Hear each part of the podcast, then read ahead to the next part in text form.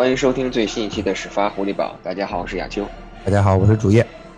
今天听飞哥的这个声音好多了啊！先让飞哥给大家来 update 一下他的心情。这个基本痊愈了，已经没有什么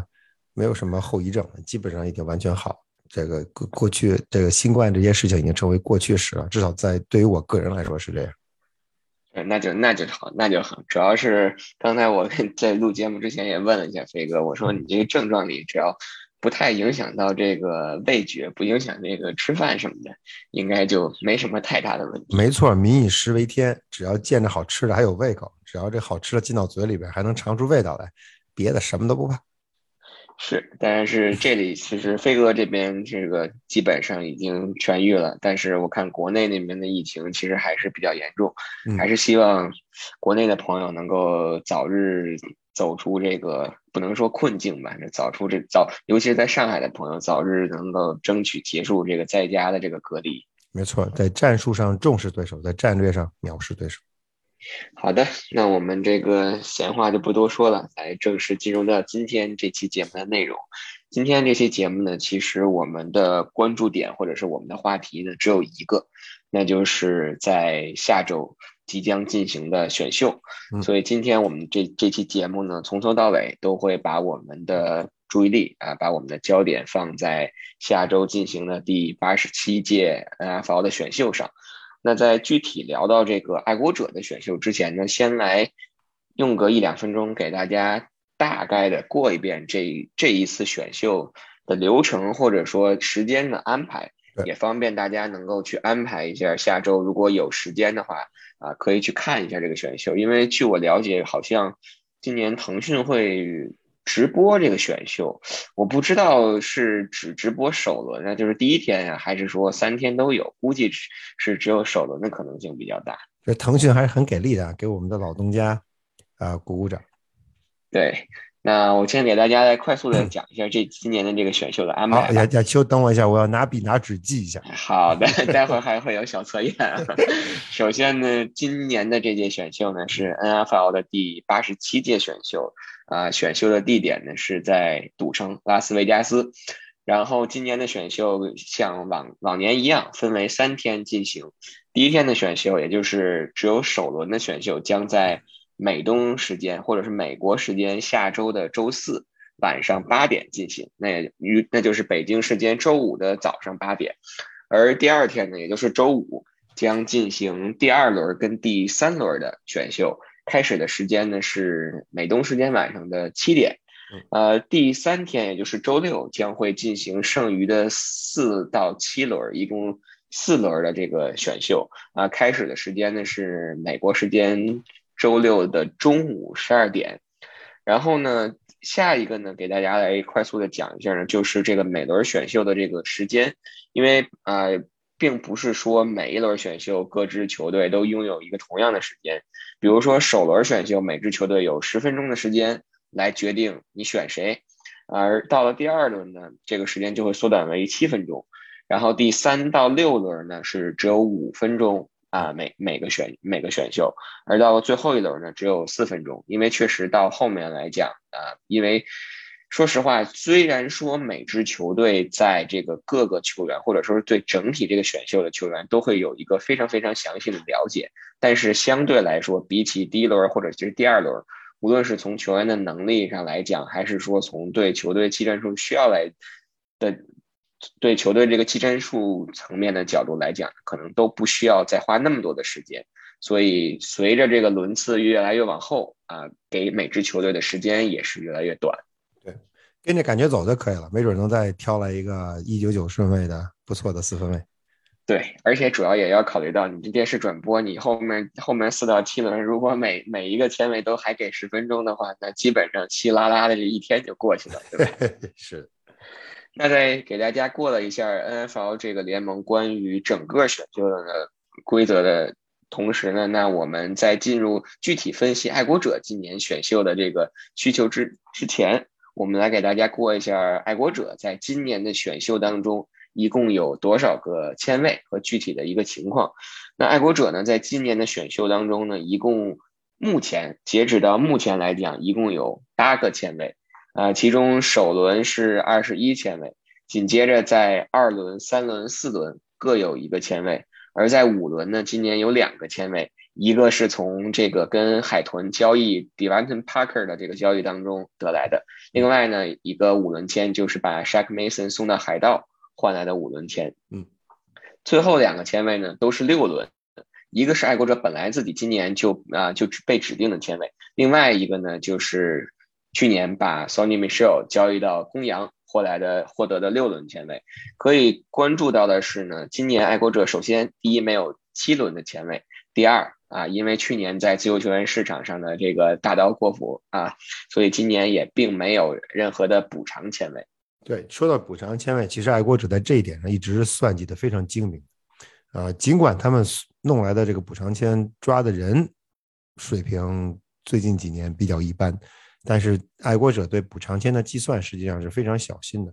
我们可以想，去年实际上爱国者没有丢掉什么 free agent，也就是说，就算爱国者去年没有花钱，它本身的补偿签可能也不会占到什么便宜。所以，索性既然我没有丢到什么大牌的 free agent，那我就放心大胆的花钱，把钱全部花出去，这样也不会影响补偿签的计算，因为本身就没有嘛，它不可能从你从你的现有的签位倒扣。所以这这一点，我觉得是。啊，是去年嗯使劲花钱的另外一个侧面原因吧。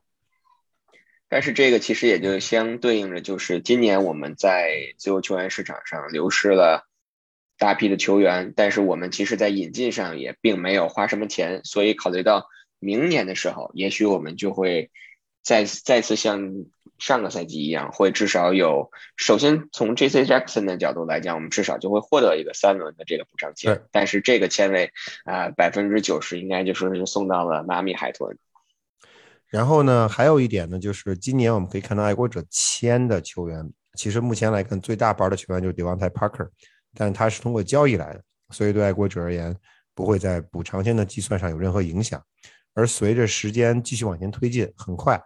呃，在市场上仍然存在的那些，就是仍然自由活动的、仍然自由的那些大鱼们，在跟球队签约的时候，就不会再算计到补偿签的计算当中了。所以，爱国者很有可能在未来也会进一步的，呃，签一些老将，啊，来补充自己阵容的深度，至少在休赛期间补充一下自己阵容的深度。好的，那我们再快速的过了一下爱国者今年的这一共八支签位以后呢，我们就正式进入到今天。关于爱国者选秀的一个前瞻，我们今天这期节目呢，其实更多的想把这个重点放在的，不是说去分析说有哪些潜在的这个新秀啊，很适合爱国者的这个体系，或者说我们今天去做一个我们所谓的模拟选秀，我们去在二十一顺位到底要摘哪名球员，在二轮的五十四顺位要去摘哪名球员，我们更多的可能是想从一个啊。战略的这个层面去分析一下，爱国者应该在今年的选秀当中采取一个怎么样的一个策略？从我们的角度来，不能说给球队支支招，但是来分析一下我们心中爱国者今年怎么样去抓人，就会对整个球队的建设会有一个很好的帮助。那今天呢，我们的第一个话题，或者说来聊的第一个问题，就是来聊一聊爱国者首轮的这二十一号签位，嗯，到底应该怎么用？这里呢，就给飞哥来出一个选择题吧，单选题啊，就是爱国者首轮的这二十一号签位，你觉得他们是会向上交易，还是向下交易，还是说如果不交易的话呢，是选？进攻组的球员，还是说选防守组的球员？我觉得亚秋，呃，我觉得不交易的可能性跟向下交易的可能性都挺大的，呃，往上交易的可能性，在我个人看来，嗯，意义不大。同时，我觉得，呃，可能性也不大，呃，因为 目前来说，爱国者所需要的球员，不像跟去年不一样。我们想到去年，去年你的这个。去年爱国者的问题非常清楚，对吧？你需要什么球员，在第一轮你想选什么位置的球员已经很清楚、很清楚、很清楚了。几乎所有的人，地球人都知道，Patriots 在2021赛季选秀的时候需要选一名 quarterback。在那样的一个大环境下，爱国者都没有考虑向上交易。那在今年，在2022赛季，呃，在你虽然球队的队内啊有不少地有不少位置需要补强，但是你补强的呃。紧急程度远远要小于去年没有 quarterback 的那种程度，所以基于这种考虑，我个人认为今年向上交易的可能性微乎其微。至于向下交易，取决于哪些球队愿意当冤大头，对吧？比如到了第二十位，到了第十九位，可能有些球队在后边的球队就有点蠢蠢欲动了。那如果出出的价钱合适，配出的向下交易，我个人认为是非常有可能，因为爱国者目前啊，还是我刚才说那句话，就在第一轮的这个这个签，对其他球队如果价值很高的话，那 Bad Check 把它变现，我我个人认为是啊是可以理解的。但是原封不动在二十二十一位开始出手抓人，我个人认为也是也是可以预见。对，其实我觉得这个选秀不光来说是一个这个去去抓球员的这样一个过程，更多的其实从球队的角度也是一个交易价值的这样一个一个怎么说一个心理战。因为就比如说可能说啊，我们是二十一顺位，然后二十二顺位的这个这个这个球队，他可能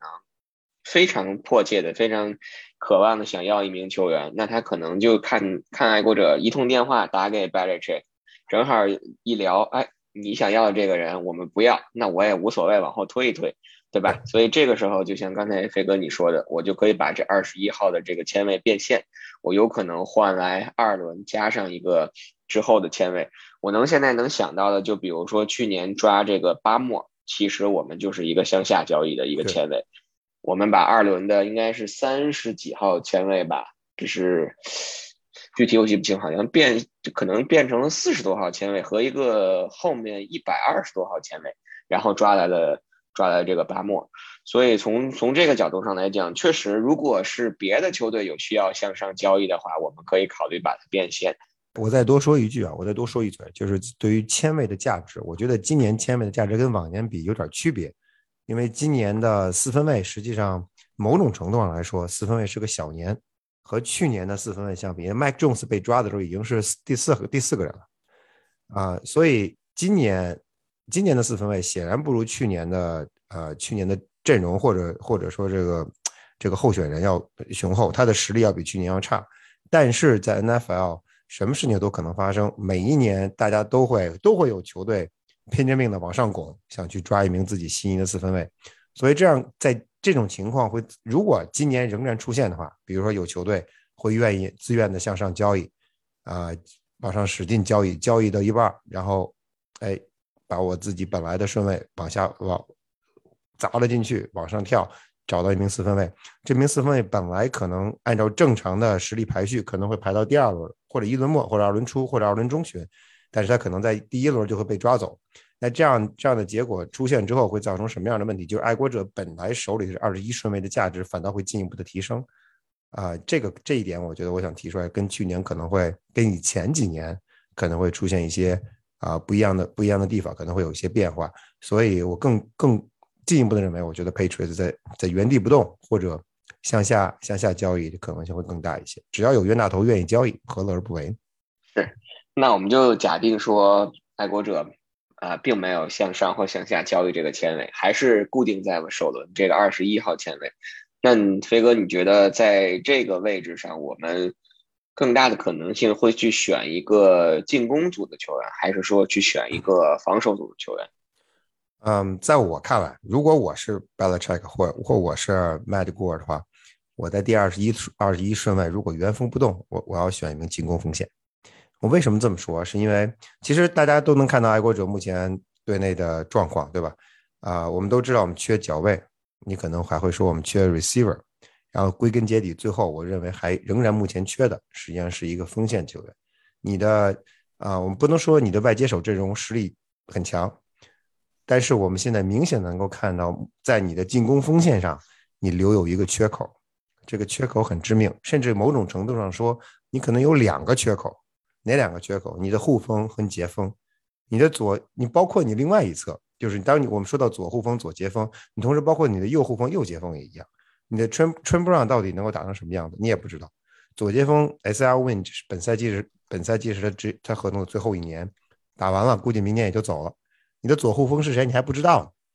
对吧？在这样的一个状况下，我觉得最需要解决的实际上是风险。如果今年你认为我或者我们都认为今年是 Mike Jones。嗯，作为二年级的四分卫，往前前进一步的一年，如果你不给他提供合适的保护，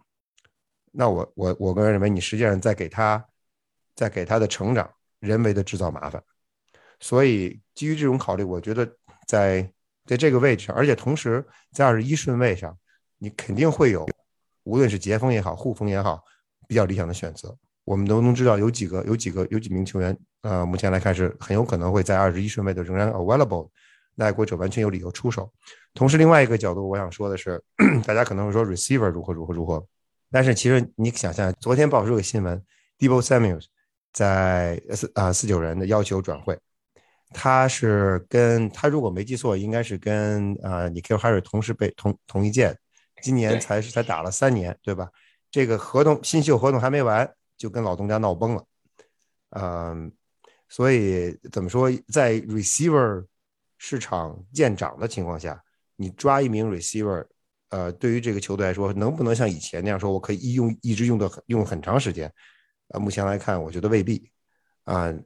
也就是说，这在在你这，如果你首轮抓一个 receiver，你在第五轮在第五在你可以球队给他实施第五轮选项的第五年选项的时候，可能还没到那个节骨眼儿，这个 receiver 自己已经不干了，已经想走人了，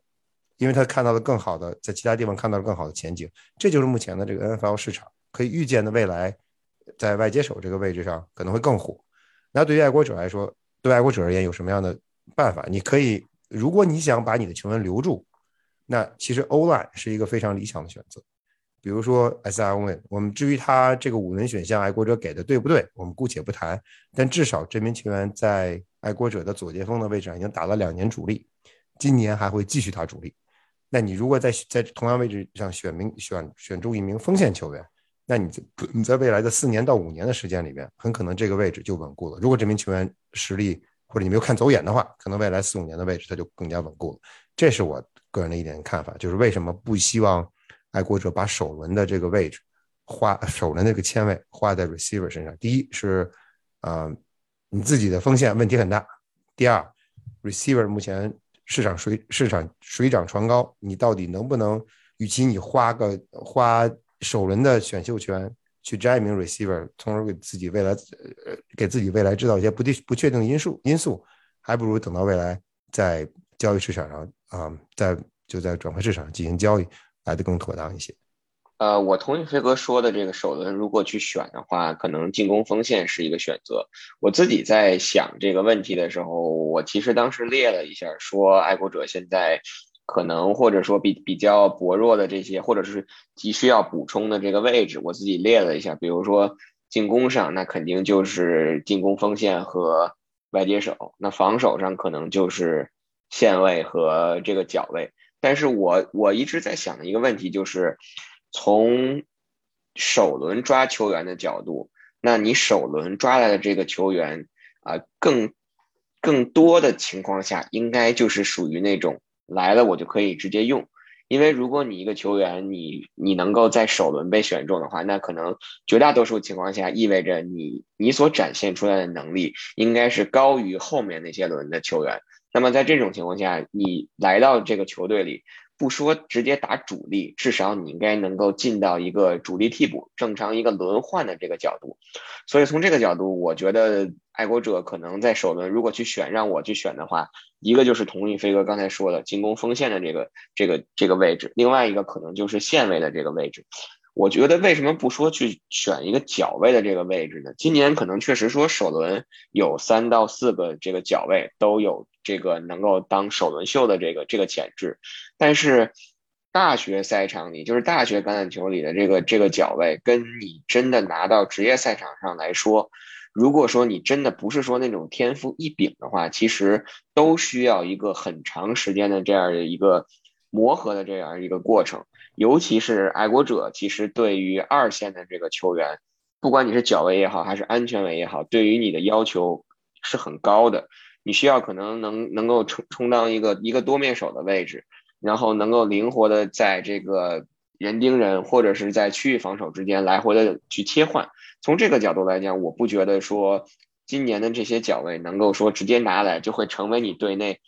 头号脚位，或者甚至说是二号脚位，所以在这个程度上，我我感觉可能更多的选一个线位。如果选防守的话，那今年很多这种运动能力不错，然后也也符合现现在爱国者或者说现代橄榄球对于这种线位速度快啊，体重不是那么大，然后就打这个中线位位置这样的一个一个要求。所以我觉得，如果让我去选的话，可能选一个线位或者是选一个进攻锋线，是我比较满意的这样的一个结果。而且我多说一句线位，我觉得，呃，我我不是特别看好，当然我期待被打脸。我不是特别看好的原因是。啊，我觉得爱国者，嗯，队内目前线位囤积的人人员太多了，在进攻锋线上反倒正相反。其实，在过去几年的时间里面，S R Win 过去之后，实际上爱国者没有用高顺位或者相对高的高的顺位补强补补过锋线球员。S R Win 是是是是首轮秀，然后奥温努实际上是后边呃。呃，后边实际上实际上是捡来的，对，在大街上溜达溜达，发现票应该是，哎，找了一个宝贝，捡捡了个钱包捡来的。所以从这个角度说，你也该到了用选秀在锋线上弥补的时候了。但是县位却恰恰相反，过去几年的时间，爱国者在县位上动了很大的心思，只是这个这个石头全都扔出去了，但还目前还没有听到响。那今年也许是他们听到响的时候，而且我们从 我们从。啊，休赛期的一系列操作或者一系列不操作，对吧？所所谓的操作就是 cut 了 Cal One Noy，不操作就是到现在还没有给啊当代 hyper 一个说法，那就意味着爱国者对自己现位的队内的实力应该已经有有一个自己的认知。那如果你已经通过自己内部的评估认为你的现位组、现位群有能力在新赛季有所表现的话，那其实在今年的选秀的时候，你用首轮签。就不太应该，啊，不太应该去补强这个组，而是应该补强那种明显漏洞的组，就是锋线组。说到这个进攻锋线，我们来最后看一看会不会抓到这个来自马赛诸塞波士顿学院 B.C 的这个 Zion Johnson 啊，因为我我看很多的，就是新闻都在说，如果能够把这个小孩这个进攻锋线抓来的话，应该是。不管是从这个地理位置，还是说对这个球队的熟悉程度，包括融入这个球队来讲，都是一个最好的选择。我们看一看到时候是不是爱国者会如飞哥所愿摘掉摘来一个进攻锋线。如果摘的话，是不是如我们所愿摘了这个 Zion Johnson？是的，而且他而且他本身还是一个 inside 啊 inside 啊对 interior element 对吧 interior element，所以刚好刚好对上爱国者目前所面临的缺口。啊，其实咱们说完了，说完了线位跟嗯跟锋线，刚才你还提到的说爱国者脚位 也是需要补强的一个啊，也需需要有补强的动作或者有补强补强的需求。爱国者实际上我觉得很有意思，我个人仍然认为他们不应该通过首轮选脚位来补补自己的脚位，因为你实际上需要的是有经验的脚位。爱对爱国者而言，呃，你现在的爱国者队内的这些球员年纪都偏大。你需要的是，而且而且你需要的实际上是一名中生代的球员。如果你要靠一帮老头子带一个小带一个小孩儿，这中间的跨度我觉得有点偏大啊。实际上可能不会满足，不会能够帮助爱国者完成自己在二线或者在后场的防守上的部署。今天我们都说爱国者很有可能就是以区域防守为主，因为根据目前的现有人员，啊，这这点我其实我是不我是不反对，我我是觉得是这这几乎是大势所趋。那既然如此，既然如果你的思路是定在这这个啊，你的思路是这样的话，那那你在有没有必要在选秀当中用首轮签去选一名脚位啊？反倒会这样可能会反倒打乱你在防守上的布局。你完全可以在未来的通过未来几个月的 free agent 调整，或者是 undrafted free agent 就多选新秀当中淘宝，或者选选一些身体素质不错，但是因为种种原因没有没有上榜的球员，来给你自己一些啊。就 Plan B 的选择，然后另外一个我还觉得有点有点有意思的事情，呃，不知道亚秋你注意没有？这个 NFL 啊，每支球队都会都会把所谓的这个 Top Thirty 的这个 Candidate 弄到自己的球队试训，对吧？对，或者面试。爱国者实际上花了大量的，就是爱国者好像我如果没记错，弄了九个人还是十个人来，招了九十个人来，然后这其中这里边其中大概有五个人还是六个人我忘了，至少有一半左右的人都是角位，各个学校的角位，角位精英。我我觉得有点欲盖弥彰的意思，因为你要是针对脚位感兴趣，你为什么要把这些人弄过来？好像明明白白在告诉所有的所有的啊，你所有的潜在的竞争对手，我本我第一轮要要抓个脚位，嗯，这点我觉得挺有意思，就是为什么他会他会非常清晰的，啊，不加遮掩把自己的意图暴露出来。啊，反正我正正相反，我可能我觉得他们可能在可能在有意的，啊，有意的就是保护自己的真实意图。我咱们看看到底我猜的对不对？呃，我刚才你说这个的时候，我还特意查了一下啊，确实是一共是 Top Thirty 里他们邀请了十名球员来来这个面试也好，或者是来谈谈谈谈心也好，这十名球员里确实有五名球员都是脚位。然后还有一个跑，还有另外还有一名跑位，啊，一名外接手，然后两名进攻锋线，还有一名线位。我感觉还有一种可能，就是刚才飞哥顺着你说，一是可能欲盖弥彰，二是可能就是。这五名角位，我可能都叫来聊一聊，然后想一个一个排除错误答案，发现，哎，我的判断没错，确实不行，所以就是首轮就干脆不抓角位了。这也是一种可能。我们下个礼拜的这时候就知道他们到底葫芦里卖的是什么药。对，确实是。那行，那我们说完了这个关于这个首轮的这个选择以后呢，我们就来聊聊第二个话题。我们不是还像我刚才说的啊，我们不会说是按照一轮一轮签位去过，说这个位置我们应该选谁。我们更多的是想来从总体上来聊一下，比如说可能今年的这八个签位应该具体怎么样去分配，然后现在队内可能说有哪个位置最急需从这一届选秀当中去选一些球员。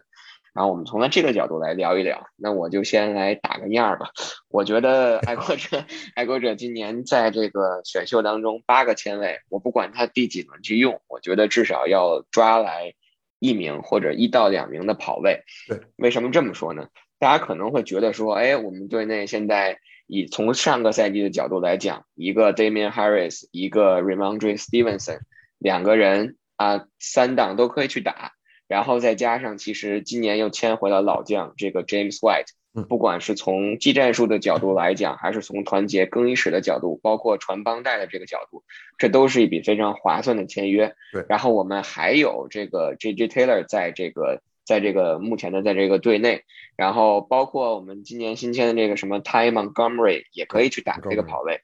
那大家可能会觉得，哎，我们这个跑位的这个位置其实已经很拥挤了，或者是很已经很饱满了。但我为什么说还要至少来签一到两名跑位呢？首先，第一点，就像 Bally Check 说的，跑位是一个消耗品。如果一旦出现受伤的情况，你就会很很难。就像 James White 在赛季一开始的时候就挂了，就赛季报销了。然后。其实 Damian Harris 包括 Ramondre Stevenson 或多或少的也都受着大伤小伤的这个困扰，所以跑位的这个位置囤几个不嫌多。第二个就是其实要从长远的角度去考虑，Damian Harris 这个赛季也就是即将开始的赛季已经是他的最后一年合同了。对，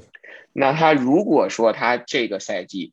还能够像上个赛季一样打出这么好的表现，势必他会要一份比较大的合同，相对来说比较大的合同。那对于 b a l y c h e c k 的角，从他的角度而去考虑，就是我还愿不愿意再去给他这么大的合同？如果不给的话，那 Damian Harris 可能就就会就会走。然后 JJ Taylor 这个赛季其实打完了以后，下个赛季也是一个 restricted free agent，会不会给他打 tender？这也是一个问题。所以如果你从长远的角度上来讲，那确实 Ramondre Stevens 还有三年的合同，但 James White 虽然签了两年的合同，但是再打一个赛季，他又老了一岁，他的他的作用究竟还有多少？这都是一个问题。所以我觉得今年在选秀当中抓一个跑位，至少抓一个跑位，更多的是为了一个从人员储备，或者是为了从再往后一个赛季的这样一个角度去考虑。我百分之百同意你的观点，亚秋，这点这个点说的非常准。嗯，我觉得尤其在让你从第六轮、第七轮去抓跑位的可能性不是很大，我觉得反倒会在中盘中盘。包括 Damian Harris 和呃 Stevenson，基本都是在爱国者的中盘捡来的、抄来的球员。嗯，就像你刚才说的，嗯，Damian Harris 的嗯合同状况，实际上是我们嗯不能说我们所担心的吧，只能说是对爱国者来说，哎 b e l a c h e c k 一直有一句话叫“宁可早一年，绝不晚一年”。那也就意味着，其实如果 Harris 在今年不和 Patriots 续约的话，他在 Patriots 日子已经可能已经不多了，对吧？嗯，我我们我们希望他能够留下来，但是但是实事求是的说，他其实他在国者的时间已经不会特别多了。啊，主要原因是因为他实际上第一年没打，所以我们大家才会有一种感觉，这还没还没怎么着呢，怎么这孩子就就就到期了？而且大家想象一下，就今年、明年的 franchise tag，如果 Patriots 说 Harris 太棒，我要明年把我要把 tag 用在他身上，franchise tag 大概在一千到一千三百万美元之间。那这样的一个钱放在一个跑位的身上打一年，我绝不相信 Belichick 能干出这样的事。所以，呃，基于基于这种考虑，今年在选秀的时候抓一名跑位，我觉得是是是天经地义的事情。他不抓，反倒会让我觉得很啊很诧异。那飞哥，接下来到你了，Your turn，说一下你觉得其他的位置上我们可能。啊，还有哪些去考虑、需要去考虑，或者是急需去抓来的球？亚秋，我我对欧兰情有独钟，因为我个人认为，目前爱国者在在进攻锋线上人员储备实际上是不够的。呃呃，首先你的主力就短了一个，对吧？然后你的主力替补或者你能够打上球的替补是谁？我不不瞒您说，我到现在我不知道。假设你现在这个主力当中有一个人挂了，嗯，挂了说的有点邪乎，就有一个人伤了。你比如说 David Andrews 伤了，谁打中锋？不知道，你比如说 S I Win 要要是伤了，或者 Trent Brown 要是伤了，谁去打两个截锋？不知道。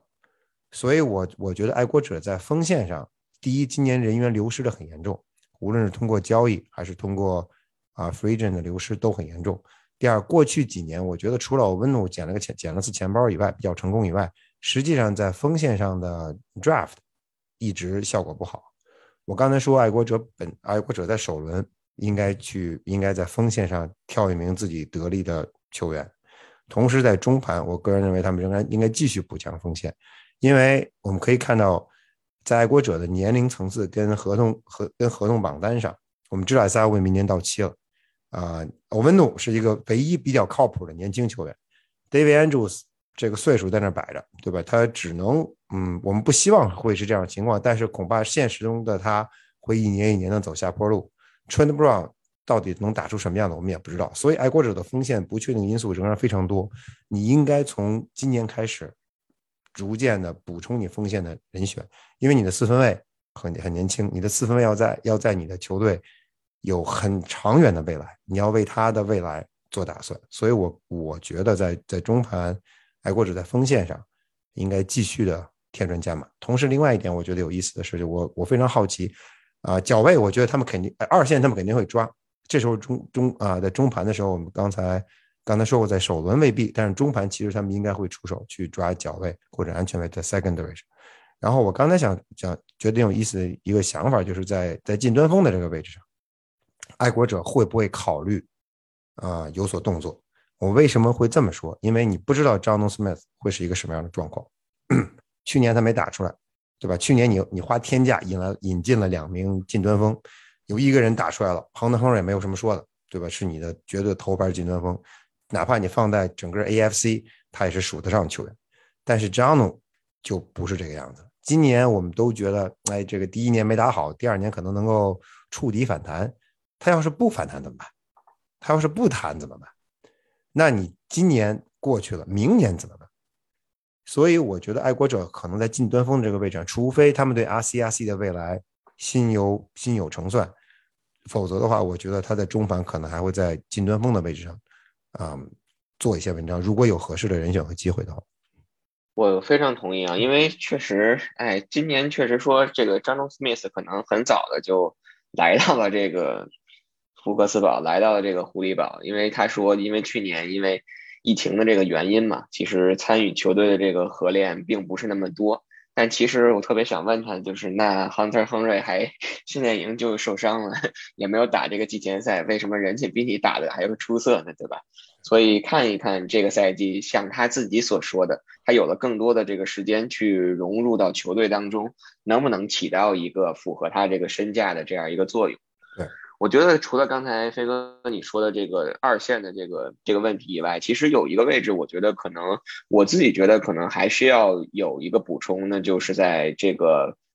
防守锋线，在 tackle 的这个位置。嗯，确实，我们虽然说去年你二轮抓了一个巴莫尔，然后展现出了不俗的这个能力，可能说是去年啊数一或者是数二的这个这个这个签不能说签约数一或者数二的这个新秀这个摘摘下来的球员。但其实除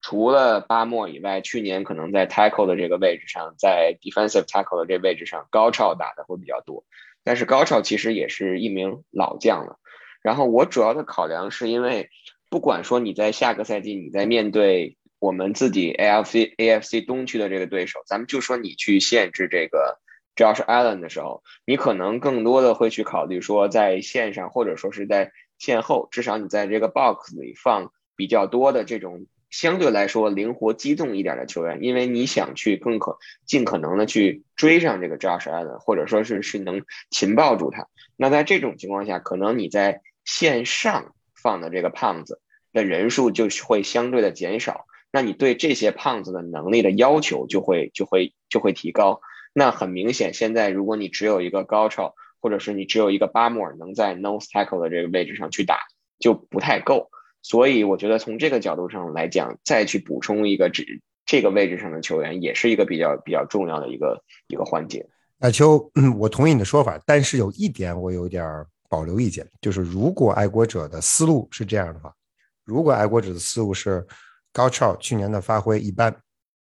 巴莫尔我只有一名这个年轻的球员，我需要在他的身后或者在他的左右给他一些补充和支持的话，如果他的思路是这样，那 defensive tackle 这个位置。我觉得他未必会等到中盘，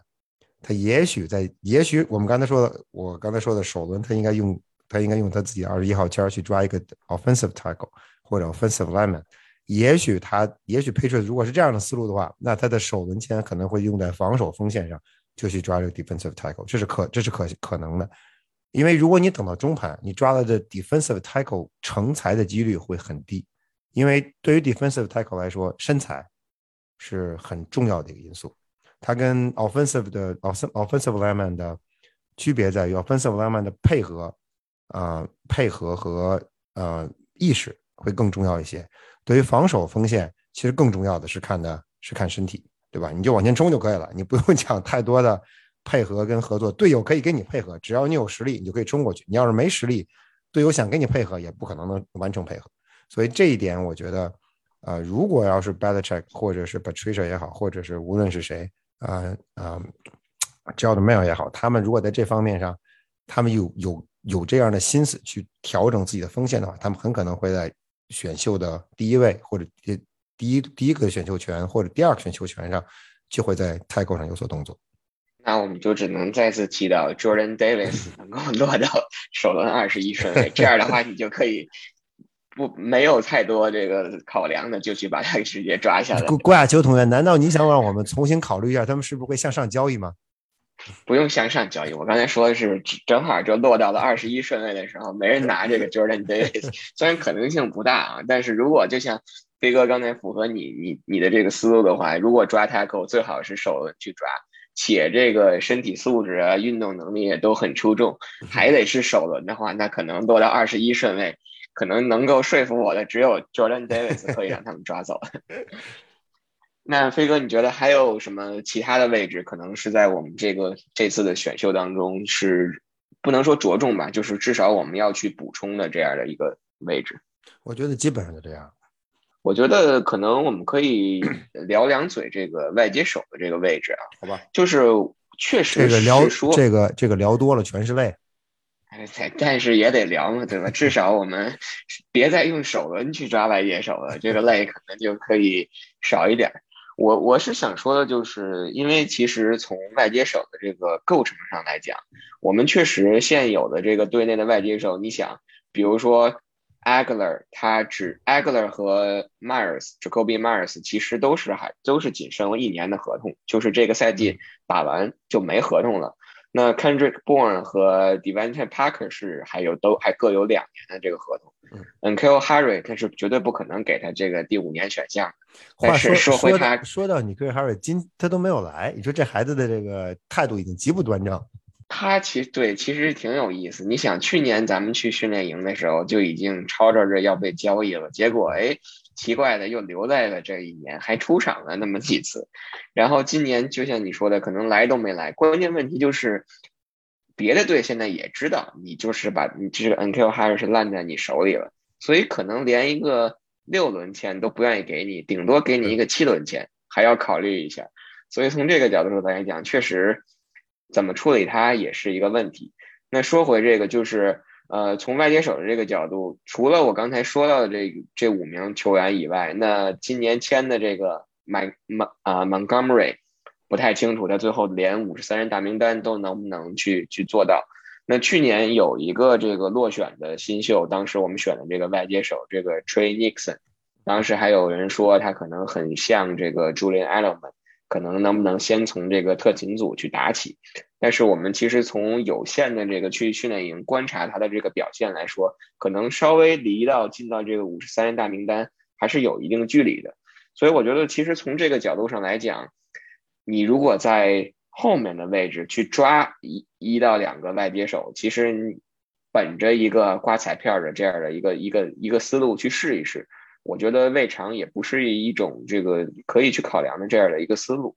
亚秋现在是这样，我我我对外接手在选秀当中花，嗯，如果要是纯粹我们去刮彩票，我没有什么说的，刮彩票嘛，对吧？中了就中，不中拉倒。但是如果要是花大价钱去去抓外接手，我个人认为有点为时尚早。什么叫为时尚早？嗯，呃，可能可能有朋有朋友不同不同意我的观点，但是我我个人觉得，我觉得爱国者现在首要的任务是把自己的进攻的风格确立，进攻的整整体的战术思想确立。我我觉得现在的爱国者跟几年前的爱国者的啊战术风格可能会发生一些变化，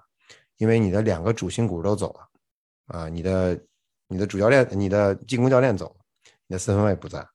所以目前爱国者从去年的一个赛季打完，我觉得，尤其我既然我们说到 receiver，我们实际上就说的是传攻，对吧？我们不说跑攻，说的是传攻。在传攻上，实际上去年我觉得从我个人来而个人而言，我没有看到他们有成型的风格，这是很正常的，也是也是可以预期的。今年我们我所期待的、想看到的是他们是他们在去年的基础上能够把自己的风格固化。你所谓的风格固化，就是当你当你的战术啊组合，当你的战术组合成有有一个具体的一个形态，这个是我们所希望看到，是至少至少是我希望看到。我希望看到 Mac Jones 在在在你就是在 huddle 的时候，或者说你在 take snap 的时候，能够对场上的局势有更清楚的把握，能够对自己的进攻组的战术有更深的理解。如果你在 receiver 这个位置上，如果你是刮彩票无所谓，如果你要是想花。在通过选秀来把 receiver 来找来一些 receiver 的话，这样来的 receiver 能不能帮助你实现这个目标？我个人认为，我个人要打一个疑问。第一，我不是很相信，呃，爱国者的这帮人抓 receiver 的能力，对吧？这个是我们都所谓的叫 track record，track record。我回头一看，好像没有什么 track record。那我我为什么要相信他们？我不相信他们。第二，就算你歪打正着找了一个找来了一个实力很强的外接手。这名外接手能不能帮助你确立未来十年，你你这呃你自己的进攻体系的这个风格，我也要打一个疑问，因为这名球员本身还需要 NFL 帮助他来确定自己的风格，他怎么能有有就是他能不能有能力反过来帮助你在第一年、第二年这样关键的时刻帮助你来确定你确立你自己的风格，这一点是我是我是我的一个疑问，所以呃我不太看好他们。或者我不太希望他们在外接手上通过选秀在外接手上做更大的文章。如果他愿意通过嗯签约签约自由球员或者通过交易，我个人认为反倒是反倒是正确的，因为这些你通过这种方式获得的球员都已经在 NFL 积累了足够多的经验，那他们到你球队里来肯定会对你对你球队形成一个啊固定的风格或者一个相对固相对稳定的打法会有所帮助。会会更有所帮助。好的，那我觉得其实整个的选秀，从我的角度来讲，还有最后一个可能有解仅有的一个看点，就是我看想看看今年爱国者从这个 undrafted rookie 这一块落选的这个新秀这块，究竟能有有一有一番怎样的一个作为？因为其实从爱国者的角度来讲，一直以来在这个落选秀当中，还是能淘到一些宝的。所以也希望他们能够继续发扬，或者是传传传承自己的这种 光荣传统，能够在今年能够再再次能够抓到至少一到两名这个新秀吧。我觉得找个 kicker 吧 kicker 去年我们还有个 kicker 还在 这个 practice squad 还不如找一个 punter 试一试。找个 punter 也可以接受，对吧？毕竟是个右脚将，今年要挣个四百万的这个工资，这个 带着这个心里每次一想想到这个，都是一宿的失眠，一宿的失眠。捂紧自己的钱包，千万不能松手。确实，好的，那我们今天的这期关于爱国者选秀的前瞻节目呢，基本上就到这里。我觉得我们下下周下期在录节目的时候，应该就是爱国者已经选秀结束了，嗯，争取能够给爱国者做一个选秀的一个初步的一个回顾。啊，我可以预见是今年应该不会像去年一样抓了 Mac Jones 以后，我们就直接有一个加更了，对吧？我们也不不能把话说死，拭目以待。主要是看看抓来哪名球员是吧？除非我们刚才点名的那两名球员，可能其他的不太值得我们去去做这个加更的节目。嗯，那好，那我们今天的这期节目呢就到这里，还是非常感谢大家的收听。呃，谢谢大家，希望大家保持健康，早日从疫情的阴影中走出来。好的，那我们下周同一时间再见。下周再见，拜拜。